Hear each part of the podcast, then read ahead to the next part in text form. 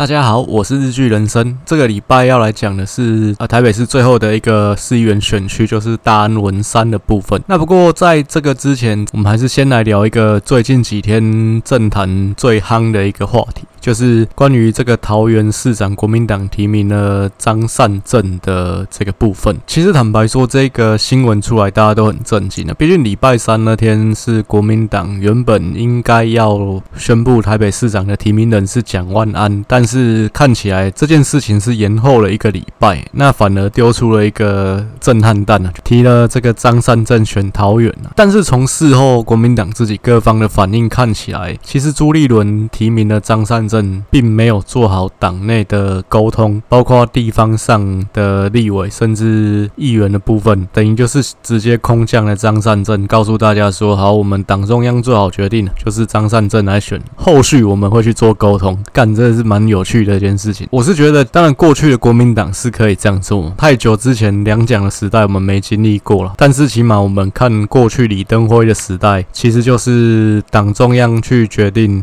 一个选举的人选。党中央决定了，下面再去做一些安抚，那这是没有问题的。毕竟以前的国民党，党就是国，国就是党，但是现在不一样，现在毕竟国民党。不是执政党，而且风雨飘摇！今天的国民党主席跟以前的国民党主席，这个大小是差很多的。那不是说裤子脱下来比大小，是党内讲话的分量，甚至在国家里面讲话的分量，其实是完全不可同日而语的。你今天还是用过去的思维跟过去的做事方法来去做这个提名，我觉得那国民党等于是先输了一半了。而且其实从事后国民两党的反应看起来，你像礼拜三那天这个新闻一出来，当天。晚上所有青绿的争论节目，所有的来宾几乎都高潮了。记者去访问郑运鹏，他的想法是什么？你感觉郑运鹏这个嘴角藏不住笑意啊，感觉就是已经笑到要内伤了。我干，天上掉下来的桃园市长。被我捡到了，林北即将是直辖市长的这种感觉。但就朱立伦的一个思维跟决策考量，其实也可以体会了。朱立伦现在瞧不定国民党在桃园的这一局嘛，罗志强又没有要给你台阶下，再来地方那边也不可能退让。那甚至候选人越搞越多个，那什么万美玲啊，什么吕玉玲，就这几个地方的立委，甚至鲁明哲原本没有要选的，后来讲一讲，他还心痒痒，感觉地方上所有人士都要出来抽一脚。其实我之前在提桃园市长的这个部分，我有讲，我觉得国民党最好的一张牌应该还是鲁明哲啊。鲁明哲他的问题跟弱点是在于说他是第一次当选立委嘛，他一任立委都还没做完，你这样子跑去选县市长，可能会被攻击。那不过因为民进党嘉义市的市长人选王美惠其实也有同样的问题嘛，所以这部分等于是说这个就抵消掉了嘛。那你民进党要攻击你，等也是在打自己的脸。那所以我认为国民党应该是。把卢明哲敲出来选，这应该是最好的一个结果。那毕竟卢明哲出来的话，我相信吕玉林啊，然后万美玲这些应该会退让。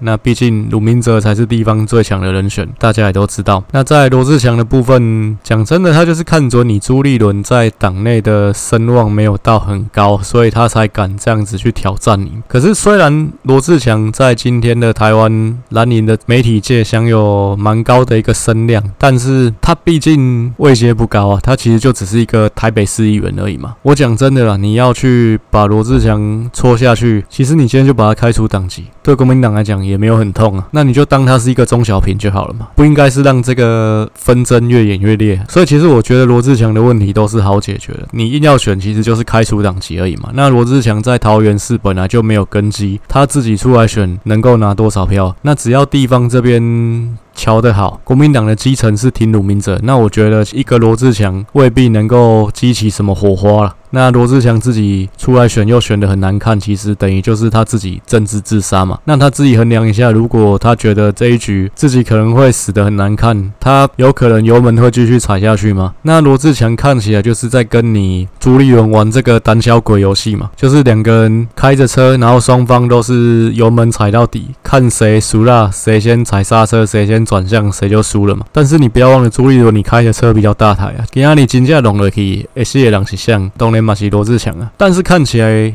朱立伦对罗志强还是有几分投鼠忌器啊，所以最后他选择是去瞧一个感觉比较大咖的人，就是希望让桃园地方闭嘴，让罗志强也闭嘴。他瞧的这个人就是当过阁魁也选过副总统的张善政，而且这个人是马英九可以满意，韩国瑜也会满意的人。但是这其实凸显的还是国民党的决策是从上到下，因为我之前在分析民进党虽然是党主席去征召人选，不过民进党的做法其实党内还是有先瞧过，还是有先戳过。你像说彰化这个地方，现在是两个人在竞争，魏明谷跟邱建富。但是民进党内部一定会做民调，那最后再用这个民调的结果去把民调低的那个人搓掉。那最后当党主席宣布人选的时候，党内一定是团结的状态。就像说云林这边苏治芬对刘建国一定还是有一些意见。那毕竟两个人之间，虽然刘建国当年是苏治芬带出来的啦，不过后来关系也没这么的和谐。但是起码苏治芬是不会出恶言的。那这部分一定事前也一定都是敲过的。那只是在看后续罗刘建国怎么去展现他的诚意，跟他以前的师傅去拜码头什么的，让这个民进党在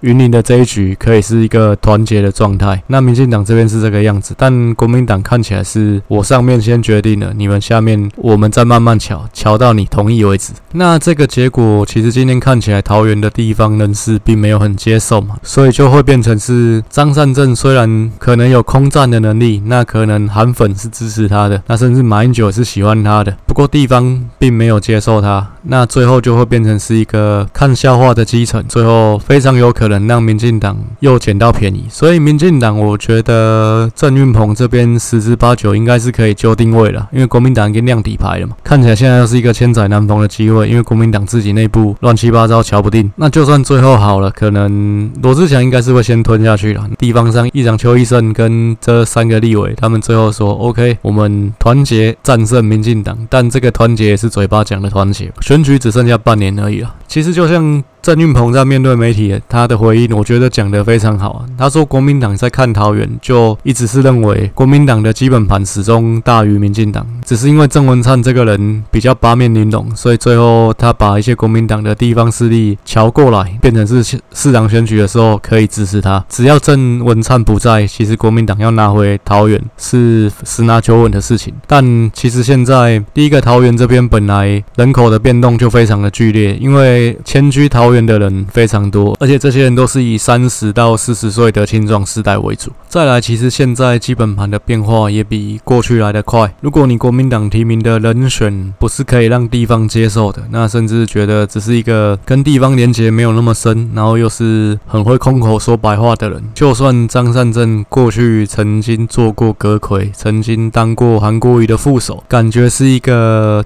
重量级的人士，但今天看起来他选这一局，感觉败相已露。如果郑运鹏这一局赢的话，当然得利最多的人，当然就郑运鹏他自己嘛，毕竟就变成直辖市长了，这个可能他自己做梦都没想到。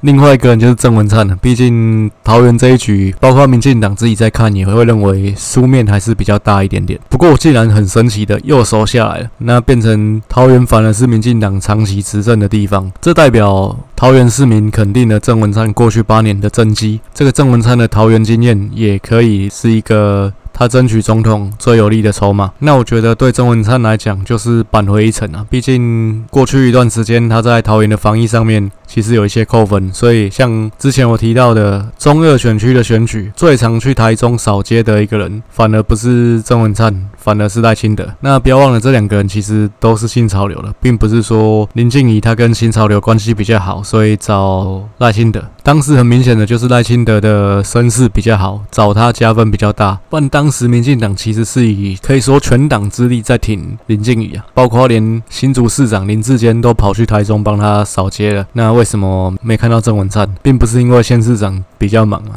不是因为县市长不不能跨过界，所以郑运鹏当选，当然郑文灿声望一定会涨停板啊。二零二四这一仗，其实民进党内就可能郑文灿又可以再抢得一个先机。好，那前面桃园的部分讲太久了，接下来我们就是进入到大安文山的一个部分。那大安文山跟上一届一样，其实前面三届都是选十三席啦，这次是士林北投跟松山信义少了一席。嘛，所以现在大安文山就是台北市六个选区当中席次最多的一个区域了。这一次选举，国民两党都还是会维持上一届的提名人数，国民党会提名八席，民进党会提名五席。那另外现任的，像上次以时代力量跟社民党身份选上的林颖梦跟苗博雅，他们也都会选连任。虽然林颖梦负面的事件还蛮多的啦，不过目前是没有听说他放弃选连任。再来就是上次是以无党参选当选的李庆元，他在这四年的过程当中又投入了新党。那原因是因为新党党主席从郁慕明换成吴成典嘛，过去郁慕明跟李庆元关系不是很好，换成吴成典之后，他又重新跟李庆元招手说：“这个李庆元你要不要回来？反正你有五档嘛，你回来。”我们报队，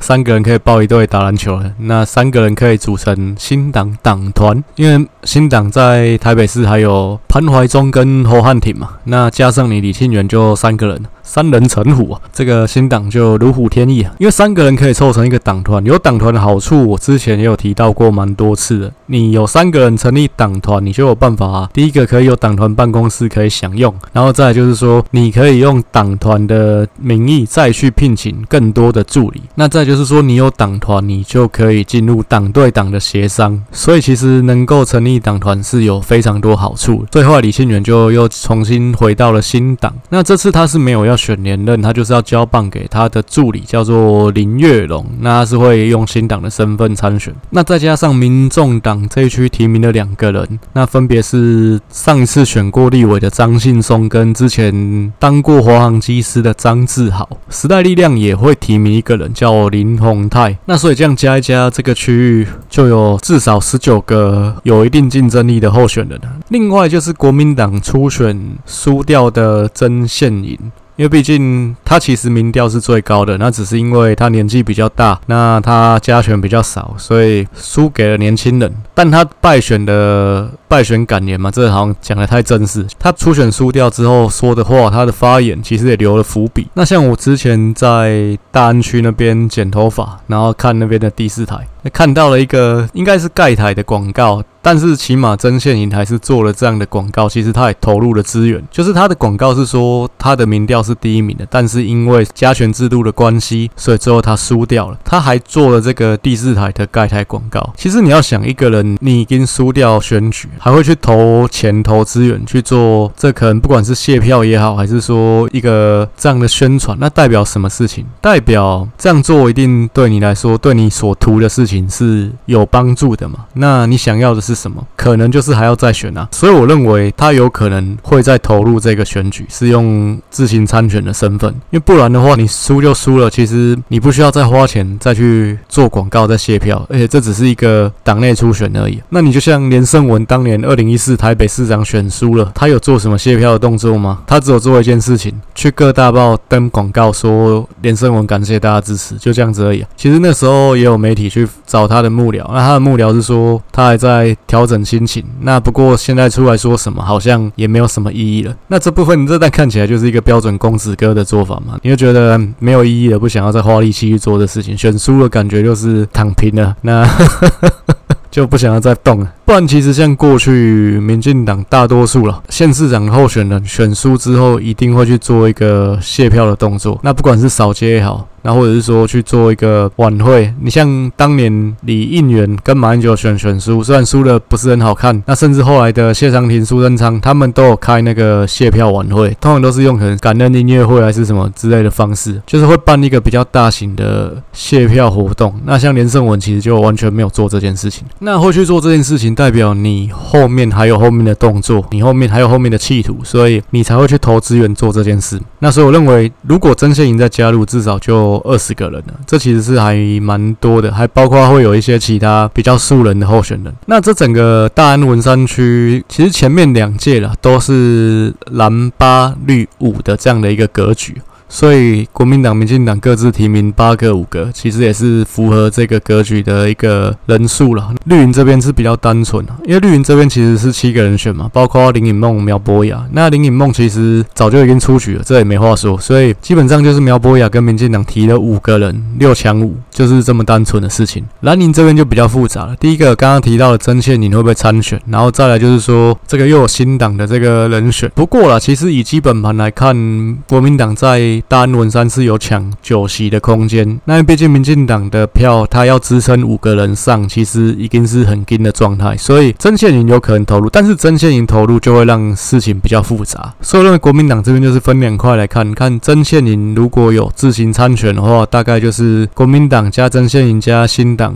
十个人抢八个，那如果说曾宪你没有投入的话，就是国民党跟新党九个抢八个。整个大安文山区的基本盘啊，一样，我用韩国瑜的得票乘以九十五趴，那蔡英文的得票乘以六十趴，这样去计算出来的结果，国民党的基本盘大概是十五万九千票左右，民进党的基本盘大概是十万票左右，双方差距接近六万票，其实是还蛮大的一个差距。所以我说，国民党其实有抢九席的空间呢。你放到各个次分区去看的话，其实所所有的次分区都是深蓝的。其实大安文山跟上一区的。中正万华比的话，其实是蛮强烈的一个对比啊。上一集中正万华有提过嘛，中正万华区可以分成四个区块，那四个区块之间的差异性其实是蛮大的。那所以中正万华区多数的市议员都是陆军型的议员，毕竟你不可能在外省人的区域里面拿到高票，又让本省人也喜欢你，这很难嘛。那但是大安文山区所有的四分区其实通知性还蛮高的，因为他们的基本盘其实都还蛮接近。简单说都是深蓝的，甚至有更深蓝的。民进党被国民党吊打二十趴以上的大安区可以分成七个次分区啊，第一个是新生次分区，就是光华商场那一带；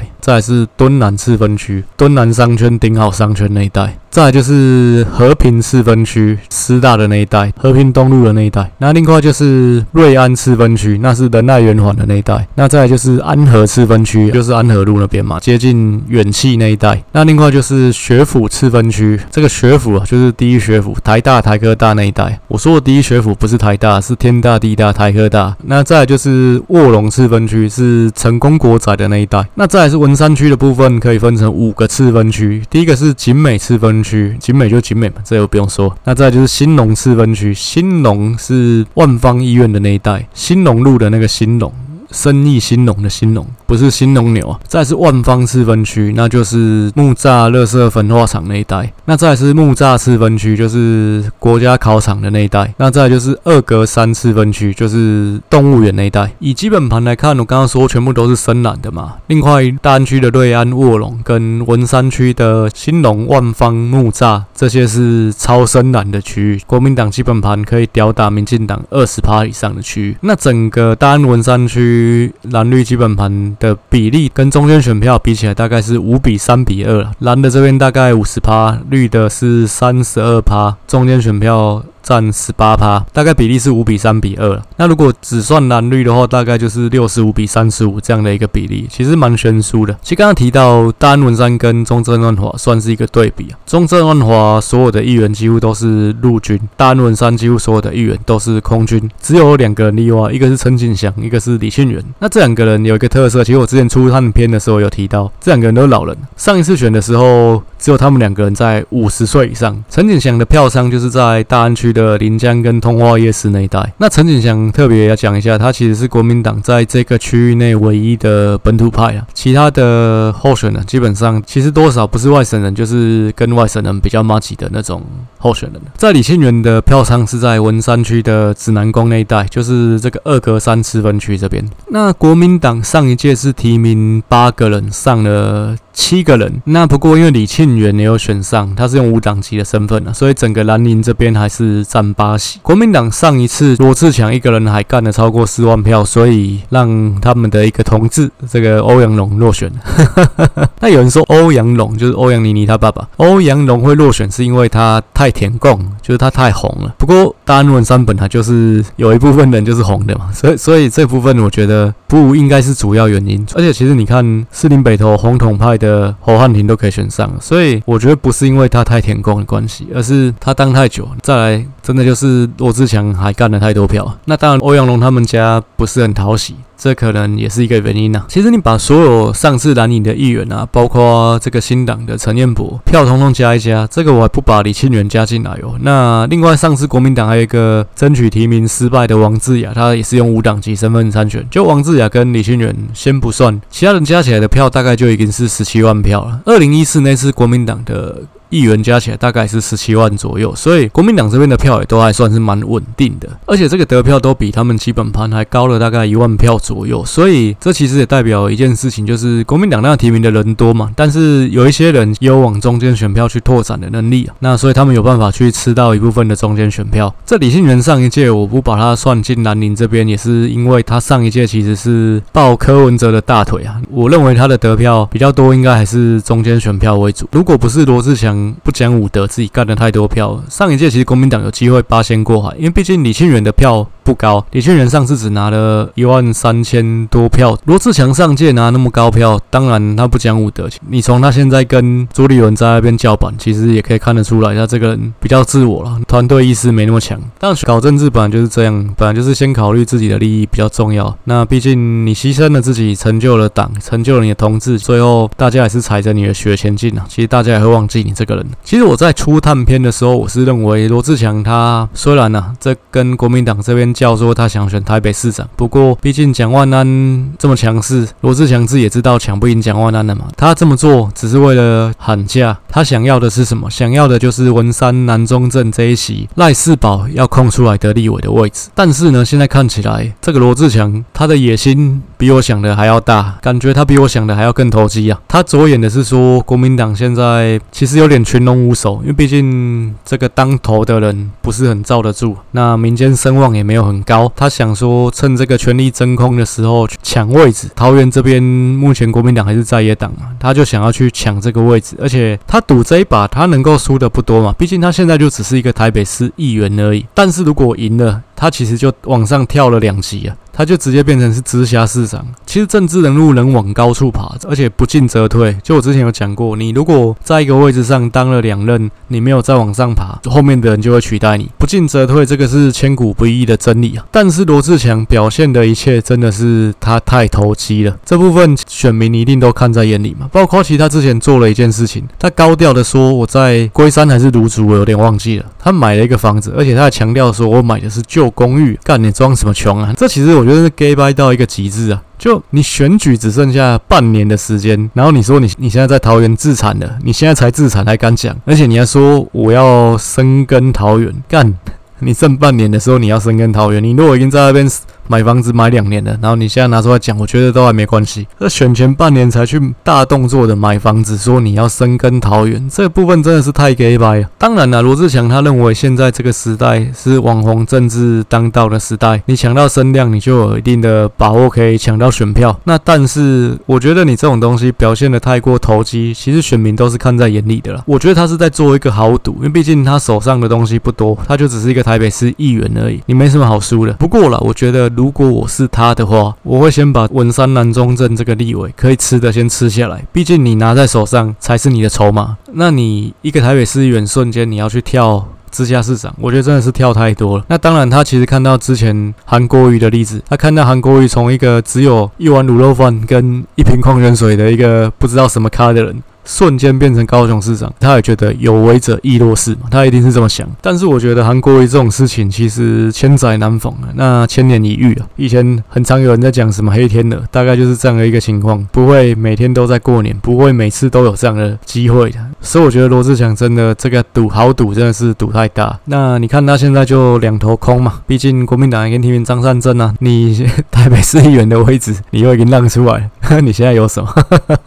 再来左眼 明年的立委选举，请问你要选哪一区？你已经说你要深耕桃园了，你要你要在桃园市，桃园市也有立委啊。那桃园市的立委是万美玲吗？桃园市桃园区的立委是万美玲，那你可能只能去跟就是现选现在郑运鹏的那一区，但是你在桃园这边你又没有根基，你知道从头来。那如果你是选文山南中正这边，至少你当过一届议员啊，那这一区你也熟嘛，你也选过一次局，这看起来他是两头空了。那但是我觉得这个人投机成这样，难保他不会下一次又厚脸皮的回来说，我就是为了要跟文山南中正的选民有交代，我要回来选这一席的立委。我觉得他不是不可能做出这样的事情，讲出这样的话来。好，那再来扣掉罗志强，其实上一届国民党在丹文山已经经历过大幅的换血，因为国民党上届呃当选七个人，有四个人是新人，除了罗志强之外，还有钟佩君，其实他们两个都是马英九的人马，另外两个是接班的，一个叫罗李博义，他是李欣的儿子，那一个叫耿威，他是之前有一个议员叫立耿桂芳的，这算子女吗？还是外甥？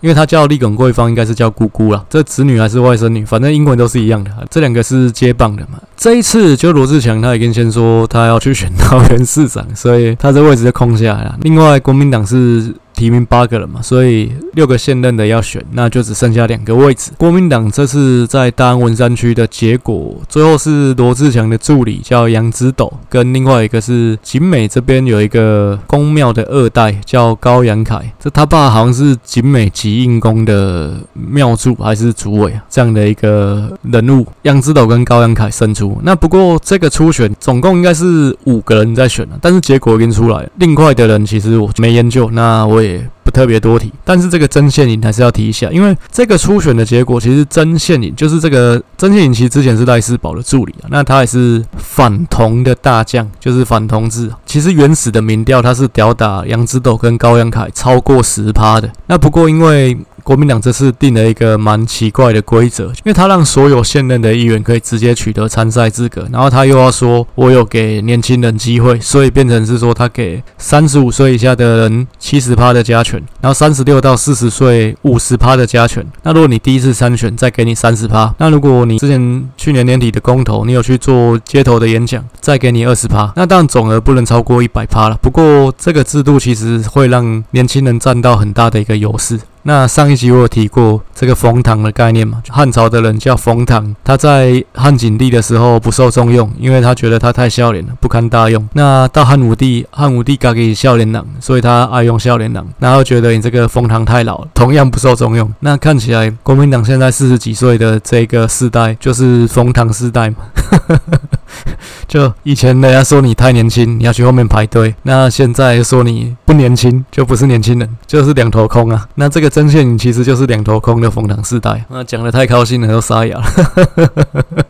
所以其实这个制度设计的是会让原本的结构失衡的，会产生那种让落选者有话可说的事情。就像现在其实也蛮多人在诟病说，为什么原住民考大学可以加分，但他们的加分也只有加二十趴而已。你这个加权是加了一百趴，你的票只有人家的一半，但是加权一百趴变成你跟人家一样，这个 buff 加太大，所以这其实制度设计下来就已经确定说，曾宪颖你如果没有能够吊打人家两倍，其实你就是输。了嘛？那但曾宪颖自己是有加二十趴了，不过那二十趴不多，其实你还是等于是要稳稳的赢人家大概接近两倍，你才有办法胜出嘛。所以刚刚开头我也提到，我在大安区那边剪头发，那看到那边的第四台看起来是盖台广告，就是曾宪颖做了一个谢票的广告，说呃我很感谢大家支持，让我成为民调第一名，但是因为加权制度我输了，我觉得会做这个广告会投这个资源，他就有可能会。自行参选，我觉得他不是没有这个空间，因为毕竟这个区域蓝营的基本盘就吊打民进党至少六万票。再来是说，这一次新党的新人林月龙，他知名度也还没有很高。那他的老板李庆元上一届得票其实也不高。民众党在这边提的两个人，也不是年轻妹子，就也只是这个带把的，而且年纪还蛮大。其实相对来讲，蓝的这边压力没有那么大了，所以我觉得他有这个自己跳出来选的空间。那只是我觉得他跳出来选。大概就是更确定说，这一次选举大安文山区就是蓝的八个，绿的五个，大概就是这样的格局。因为毕竟曾宪颖他其实是反同的保守势力嘛，他走的也是深蓝路线，所以其实他跟大多数国民党现任的议员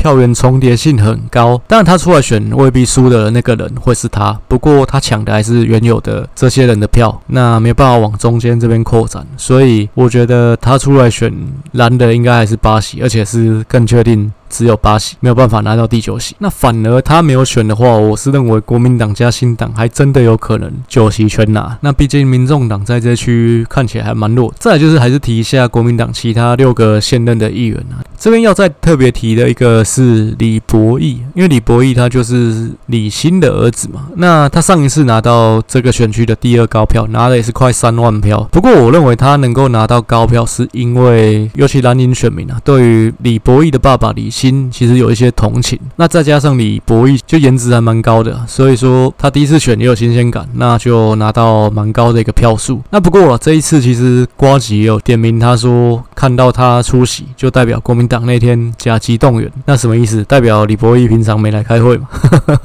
其实我认为一般的议员，你第二次参选，你的票是最难去推估的，毕竟第一次你有新鲜感，第二次就是考验你过去四年的经营了，而且后浪推前浪嘛，就是下一次也会。有新人出来，所以你去翻开大概最近十年的台北市议员选举的历史，只当一届第二次就落选的还不少。你像士林北投一个之前的职棒球员黄平阳啊，然后跟民进党之前参与过太阳花学运的王威忠，然后像谢长廷他儿子谢维洲，然后另外像这个松山信义之前我有提过，第一次高票当选，第二次落选的徐世勋，就是徐新颖的弟弟嘛。那另外还有中山大同的。颜若芳，其实他们第一次都风光的选上，但第二次就落选。那虽然呢，我觉得蓝营在大安文山票源是很充足，就内部抢票不会太严重。不过要提名。八个人也不是都稳上，其实也有人可能会跌出榜外嘛。那我认为，如果说真的谁会跌出榜外，应该李博毅是最危险的。好，那再来是民进党的部分啊。民进党其实看上一届的得票是选到破盘，因为毕竟他加上林颖梦跟苗博雅加起来得票也只有不到九万四千票，基本盘大概是十万票嘛。而且林颖梦跟苗博雅的票有一部分还是中间选票，不能全部都算绿的。所以其实上届民进党算是选的蛮差的。整体来说，民进进党在大安文山的底气啊，大概只有三成出头而已，所以其实要拿五席也是蛮紧的。所以尽管像苗博雅，他跟之前几个实力的议员都已经被贴上小绿的标签，像林允梦啊，像黄玉芬啊，像林亮君啊，那这些人都被归类小绿了嘛。不过我认为实力这几个人可能。迟早会加入民进党，但苗博雅应该是最不可能，也最不需要加入民进党。这一次的大安文山跟中正乱华一样，就民进党这边都有蛮大幅度的换血。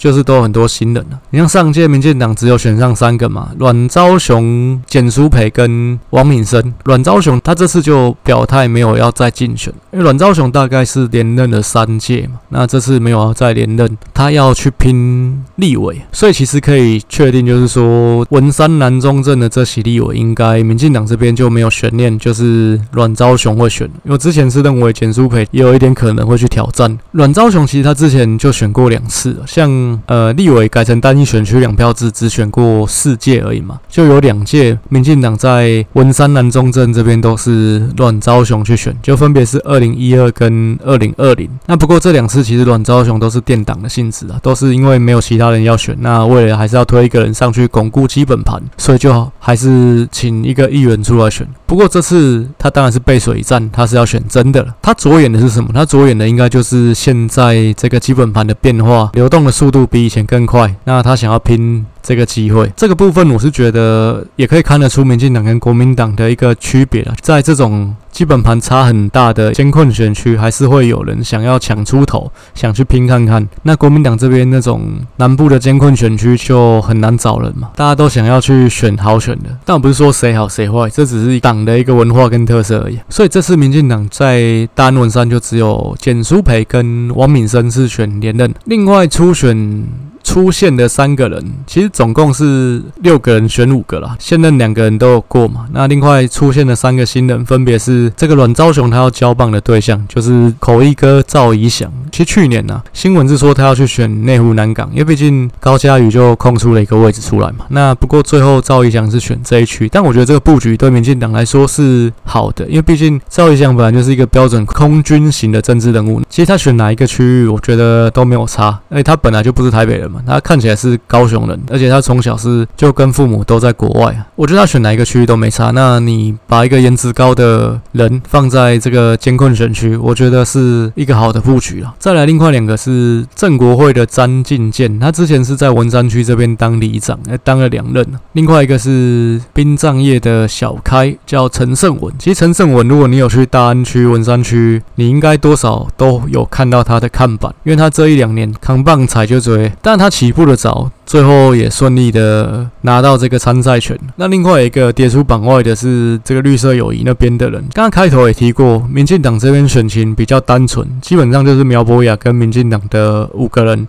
六强五，因为林颖梦他就算硬选，其实他也不太可能会出现什么奇迹的。其实我是觉得，如果我是他的话，我应该硬气一点，在一个适当的时机说我没有要竞选连任，然后我去帮助另外两个同志，像黄玉芬跟林亮君，这会是比较好看的下台。不然最后选出来票很少，不是很好看的。前时代力量的这几个人，包括黄玉芬、林亮君、林颖梦跟吴峥，他们这次参选。选其实也是他们的算是老板吧，林昶佐拼的是林昶佐的一个筹码。如果他们这四个人选的好看，可能至少两个人有选上。其实林昶佐在绿营这边多少还有一点话语权。如果说这些人全灭的话，那林昶佐大概也是差不多了。当然了，其实林颖梦他这些事情怎么样，其实也都还是在走法律的阶段。有可能他会觉得他退选等于就是承认，诶，我真的。有拿助理费，那不过我觉得，但现在新闻看起来，其实他是还蛮多瑕疵的嘛。一个办公室里面所有的助理都说你是官老板，这其实你怎么样都很难自圆其说嘛。而且他可能是觉得还是那种比较传统旧的观念，就是选举这种事情，当选过关，落选被关，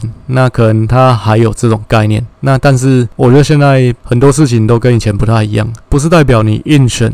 你才能够去证明你的清白。那当然了，林雨梦毕竟还是我们清大的学姐嘛，所以。还是希望他在政坛上面可以有好的发展，毕竟他也是我们清大人社院之光，这没有贬义，就是真的有人可以代表清大人社院，就是为社会服务，而且可以拿到一些声量跟名气，我觉得这都是好事情。就是作为清大人社院的学弟，我也是感到很光荣，与有荣焉。那所以现在就是看苗博雅可以把民进党的谁挤下来，大概林颖梦其实是出局了嘛。其实民进党的现任两个人应该问题都不大，你像。简书培其实这几年成为打科头号先锋，那当然声量也是很高的。赵宇翔他知名度高，外形又称头。那有现任的议员支持，所以我觉得他应该问题也不大。那就是看詹进健跟陈胜文啊。就文章写出来，下面就有人回应问说，就是初选的时候，詹进健的排名是在陈胜文后面的。那他觉得如果六取五，应该跌出榜外的，可能詹进健的可能性也比较大嘛。但是我觉得，其实初选的排名跟你后面选举的结果，这是完全两回事啊。再来，你陈胜文其实他初选是有二十趴加权的，那你。扣掉那二十趴加权，你也没有赢詹进见到很多啦，而且他还是在投入这么多资源的情况下面，初选是比民调嘛，起步早，你造势多，你的扛棒踩得多，会有一定的优势啊。我觉得陈胜文比较可能跌出榜外的原因，就是因为其实从他的学历、经历、年纪各方面条件看起来，怎么看都不觉得他现在有办法胜任台北市议员的工作，因为陈胜文现在才二十三四岁而已。这个放在各行各业都是一个非常菜逼巴的年纪啊。其实你从政这个年纪的人，就是在做助理的年纪而已啊，甚至当助理都还太年轻啊。陈胜文他之前从政在政治上面做的事情，大概只有短暂在邱志伟的办公室过水，其实那个时间也蛮短暂的，真的是蛮缺乏说服力的。但你可以说你年轻，你有热情，你有行动力，但是我觉得这个是台北市啊，但其他的乡村地方的县市也是有一些是那种二十出头就。哦，承继家业。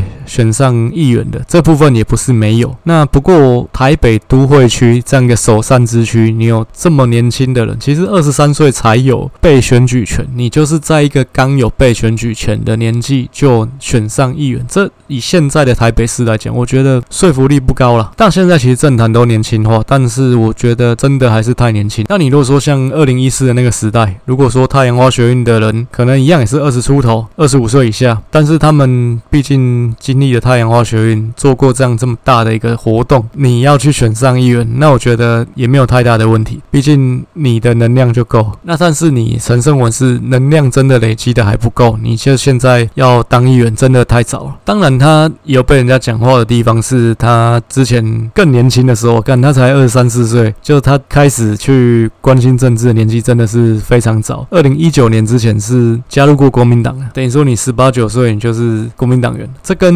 英系有另外一个新店区那边参加初选之后落败的黄林也蛮像的，因为黄林他之前是新党，那时候我是觉得英系你支持这两个人在这个初选里面，我就觉得真的是蛮值得非议的一件事情啊。毕竟你要推销这两个人，我怎么看横看竖看，我都不觉得他们是可以胜任的。那当然，他过去加入过国民党，我觉得这不是最重要的事情，因为我认为一个党像民进党来说，开放才能让你自身强大，这部分我是非常同意。但是我抗争的点在于说。陈胜文他的年纪、经历、学历真的是不够重。那对于这个区域的选民来说，我觉得你要去选一个就这样一个幼气的小朋友当议员，我自己是投不下去了。不管你什么党，那或许说可能殡葬业本来就是一个可以早早看清人生百态的工作。虽然说他是很早在他们家族事业里面工作，不过毕竟你爸就是老板，所以我觉得会被苗博雅挤下去的人是他。好，那最后再来讲一下民众党的这个部分呢、啊。那讲民众党，还是讲一下这个李庆元好。毕竟李庆元，其实他之前是新党出身的嘛。那他二零一零、二零一四，他又回到国民党。那在这个区域也当议员连任的还蛮多届。那不过二零一四选完之后，其实二零一四他还是国民党哦。他选完之后，看国民党大势已去，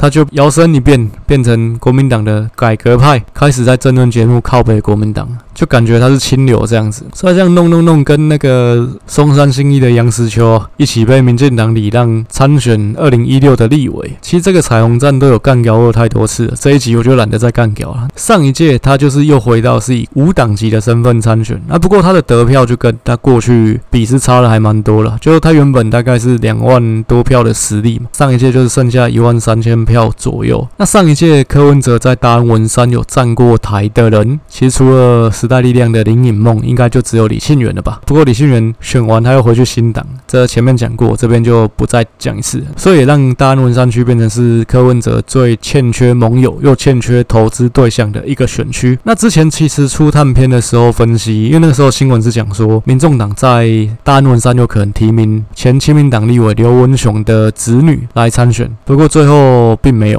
因为那时候我有提到，如果说是提刘文雄的子女了，那其实民众党等于六个区里面有三个区都是提菊二代。那因为像内湖南港。陈又成是黄珊珊的助理嘛，中山大同林珍宇是林国成的女儿嘛，这两个人都是亲民党背景啊，所以六个区有三个区是橘二代，这个亲民党的色彩好像有点太重。那不过最后亲民党刘文雄的子女并没有参选，所以这一区有不同的变化。不然其实我觉得以刘文雄的女儿啦，叫刘雨禾，我觉得以她的这个形象、年纪啊，跟各方面的条件，其实跟民众党。前面五个选区的候选人，那个形象其实是蛮搭的，其实蛮符合我讲的。民众党是一个打空战的政党，所以六个选区的议员他要有一定的同质性，他起码拍形象照拍起来，一字排开是感觉那个形象是搭得起来的。我觉得刘雨禾其实符合这个条件，不过最后他并没有参加这个选举，最后是民众党提名的上一届有参选立委的张信松跟前华航机师叫张志豪。那不过我觉得这两个人跟前面五个区的候选人真的形象上面、条件上面有一定的落差，因为这两个年纪都很大。张信松已经六十几岁，这个张志豪是五十岁，就都是老人呐。而且为什么民众党这一区提两个？民众党最早的一个策略，他们自己也讲，就是六个区各提一个人嘛。士林北投，我觉得原因是因为陈思宇跟黄静莹相持不下，所以最后开放提名。那我觉得这个选区是因为两个人看起来都没什么机会，所以就让两个人都有尝试，大概是这样。你像张信松，如果不给他，其实有点不好意思。毕竟他上次代表你民众党选过一次的立委，所以我觉得最后这一区就是开放提名。那不然讲真的，民众党里面其实只有陈思宇啊、林真宇跟陈佑成这三个人是一定要在特定的区域选，因为毕竟他们就是有接棒的爸爸跟前老板嘛。其他三个人像黄静颖、像杨宝珍跟吴怡轩，他们三个人其实都没有一定要选哪一区，毕竟他们选哪一区其实都没差，都是空战型的人嘛。所以其实这三个人去分到其他三个没有人的区域。看起来这是一个最完美的组合。不过本来政治就是很多事情不同的妥协嘛，所以最后民众党排出来的阵容是这个样子。那但是我觉得张志豪跟张信松，第一个年纪都大，第二个都是男的啦，那不是年轻的妹子嘛，所以其实对国民党这边影响不是很大啦。然后吸票能力我觉得也不是很强，对整体的选情应该没有太大的一个影响。大概简单说都不会上，这边不想多做琢磨。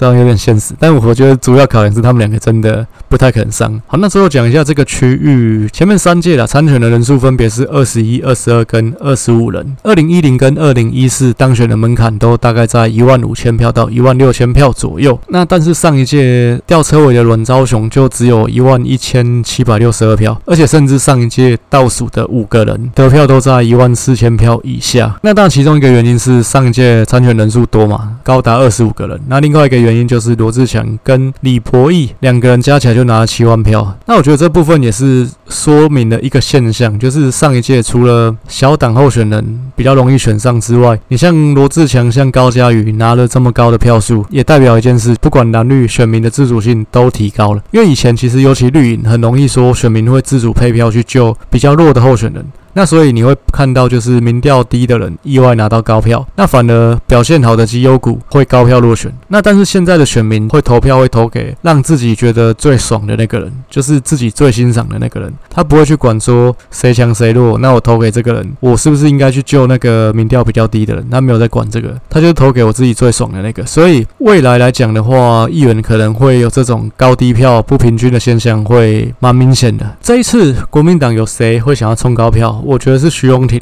因为其实现在这个罗志强自己把自己搞得进退两难，徐荣庭就是最有机会去拿到这个区域立委的人。毕竟他上一次就有跟赖士葆初选了一次，这其实也是一个表态，一个卡位，说我对这个位置有兴趣，那下一次就是我的。所以我觉得徐荣庭这次会拼高票。那国民党这边就是抢八席嘛，看曾宪营如果有选，那就是十抢八，那就是陈锦祥之外所有的蓝营候选人，他们都是在竞争同一个破里面的选票。那这个罗志强跟李博仪上次拿了七万票，但是这些选票其实都是流动性的蓝营选票，因为毕竟这些票都是没有一定要投给国民党的谁的，所以这些票这次大家都可以竞争。那你像杨之斗、高阳凯，甚至曾宪颖，他们虽然都是新人，不过他们一样都可以竞争这一个 pool 的选票，那未必他们就是站在比较劣势的位置。其实这部分就跟那个大风吹，然后去抢位置，这一样的道理。最后就是看谁没抢到位置，一定会有两个人没位置那所以纵观以上的结果了，我觉得这个区域会当选的是三个人，分别是国民党的陈景祥、王心怡、徐荣庭、耿威、钟佩君、